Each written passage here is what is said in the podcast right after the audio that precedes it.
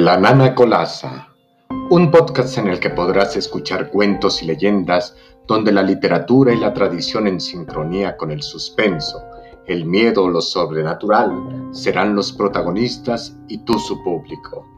Mi nombre es Hernán López y estás a punto de entrar a la casa de La Nana Colasa.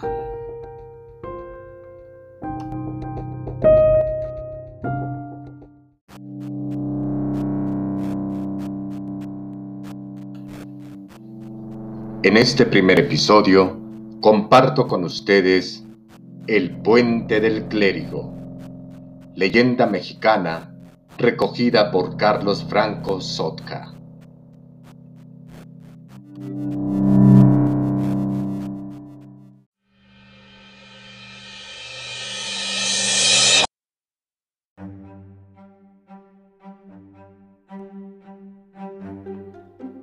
Allá por el año de 1649, en que ocurre esta verídica historia que los años transformaron en macabra leyenda, el sitio en que tuvieron lugar estos hechos consignados en las antiguas crónicas eran simplemente unos llanos en los que se levantaban unas cuantas casucas formando parte de la antigua parcialidad de Santiago Tlatelolco.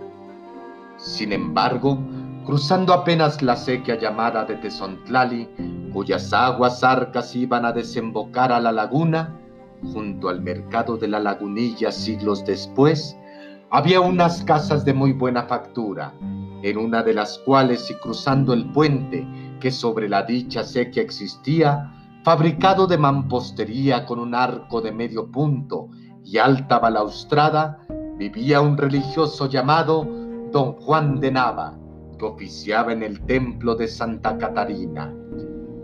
Este sacerdote tenía una sobrina a su cuidado, muy linda, muy de buen ver y en edad en que se sueña con un marido, llamada doña Margarita Jauregui. El tercer personaje de esta increíble pero verídica historia que aparece a fojas 231 de las memorias de Fray Marcos López y Rueda que fuera obispo de Yucatán y virrey provisional de la Nueva España, lo fue un caballero y portugués de muy buena presencia y malas maneras, llamado Don Duarte de Sarraza. Por decirse de familia ilustre, el galán portugués asistía a los saraos y fiestas virreinales, y como doña Margarita Jauregui, por haber sido hija de afortunado caballero, también tenía acceso a los salones palaciegos, cierta vez se conocieron en una de esas fiestas.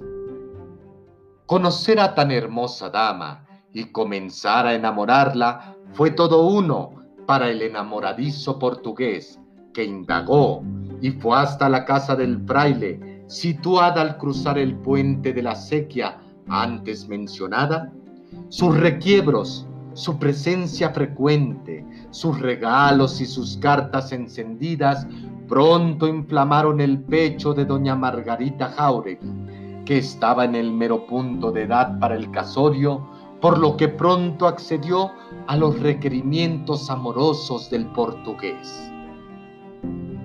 Pero don Fray Juan de Nava también indagó muchas cosas de don Duarte de Sarraza y supo que allá en su tierra, además de haber dejado muchas deudas, también abandonó a dos mujeres con sus respectivos vástagos, que aquí, en la capital de la Nueva España, llevaba una vida disipada y silenciosa, y que vivía en la casa Gaya y se exhibía con las barraganas.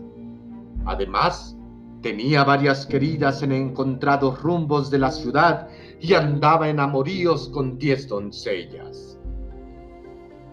Por todos estos motivos, el cura Juan de Nava prohibió terminantemente a su sobrina que aceptara los amores del porfiado portugués, pero ni doña Margarita ni don Duarte hicieron caso de las advertencias del clérigo y continuaron con sus amoríos a espaldas del ensotanado tío. Dos veces el cura Juan de Nava habló con el llamado Duarte de Sarraza, ya en tono violento, prohibiéndole que se acercara tan solo a su casa o al puente de la sequía de Tezontlali. Pero en contestación recibió una blasfemia, burlas y altanería de parte del de Portugal. Y tanto se opuso el sacerdote a esos amores y tantas veces reprendió a la sobrina y a Sarraza que éste decidió quitar del medio al clérigo, porque según dijo, nadie podía oponerse a sus deseos. Siguiendo al pie de la letra añejas y desleídas crónicas, sabemos que el perverso portugués decidió matar al clérigo precisamente el 3 de abril de ese año de 1649. Y al efecto se fue a decirle a doña Margarita Jauregui que ya que su tío tutor no los dejaría casarse, deberían huir para desposarse en la Puebla de los Ángeles. La bella mujer convino en seguir al galán burlando la voluntad del cura. El día señalado estaba conversando por la ventana de la casa a eso de la caída de la tarde, cuando Duarte de Sarraza vio venir al cura, acercarse al puente sobre la sequía de Sontlali, y sin decirle nada a Margarita, se alejó del balcón y corrió hacia el puente. No se sabe lo que dijeron, mejor dicho, discutieron clérigo y portugués pero de pronto Duarte de Sarraza sacó un puñal en cuyo pomo aparecía grabado el escudo de su casa portuguesa y clavó de un golpe furioso en el cráneo al cura. El cura cayó herido de muerte y el portugués lo arrastró unos cuantos pasos y lo arrojó a las aguas lodosas de la sequía por encima de la balaustrada del puente. Como era de muchos conocida la oposición del clérigo a sus amoríos con Margarita, su sobrina, Duarte de Sarraza decidió ocultarse primero y después huir a Veracruz, en donde permaneció cerca de un año. Pasado ese tiempo, el portugués regresó a la capital de la Nueva España y decidió ir a ver a Margarita Jauregui para pedirle que huyera con él ya que estaba muerto el cura su tío.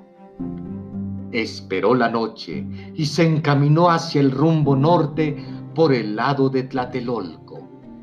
Llegó al puente de la sequía, pero no pudo pasarlo. De hecho, jamás llegó a cruzarlo vivo.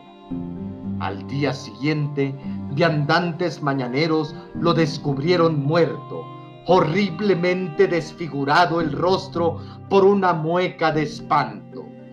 Como espanto sufrieron los descubridores, ya que don Duarte de Sarraza yacía estrangulado por un horrible esqueleto cubierto por una sotana hecha jirones, manchada de limo, de lodo y agua pestilente.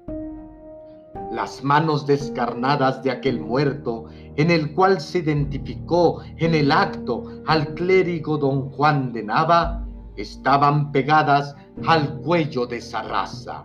Mientras brillaba los primeros rayos del sol de la mañana, la hoja de un puñal que estaba hendiendo su mondo cráneo y en cuyo pomo aparecía el escudo de la casa de Sarraza. No había duda, el clérigo había salido de su tumba pantanosa en la que permaneció todo el tiempo que el portugués estuvo ausente y al volver a la ciudad emergió para vengarse. Esto dicen las crónicas. Esto contó años más tarde la leyenda y por eso al puente sin nombre y a la calle que se formó andando el tiempo se le conoció por muchos años como la calle del Puente del Clérigo, hoy conocida por séptima y octava de Allende, dando como referencia el antiguo callejón del Carrizo.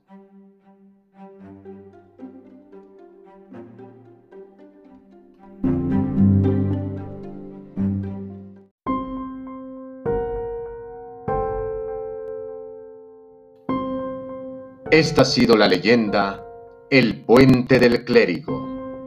Muchas gracias y los espero en una próxima entrega, aquí en La Nana Colasa.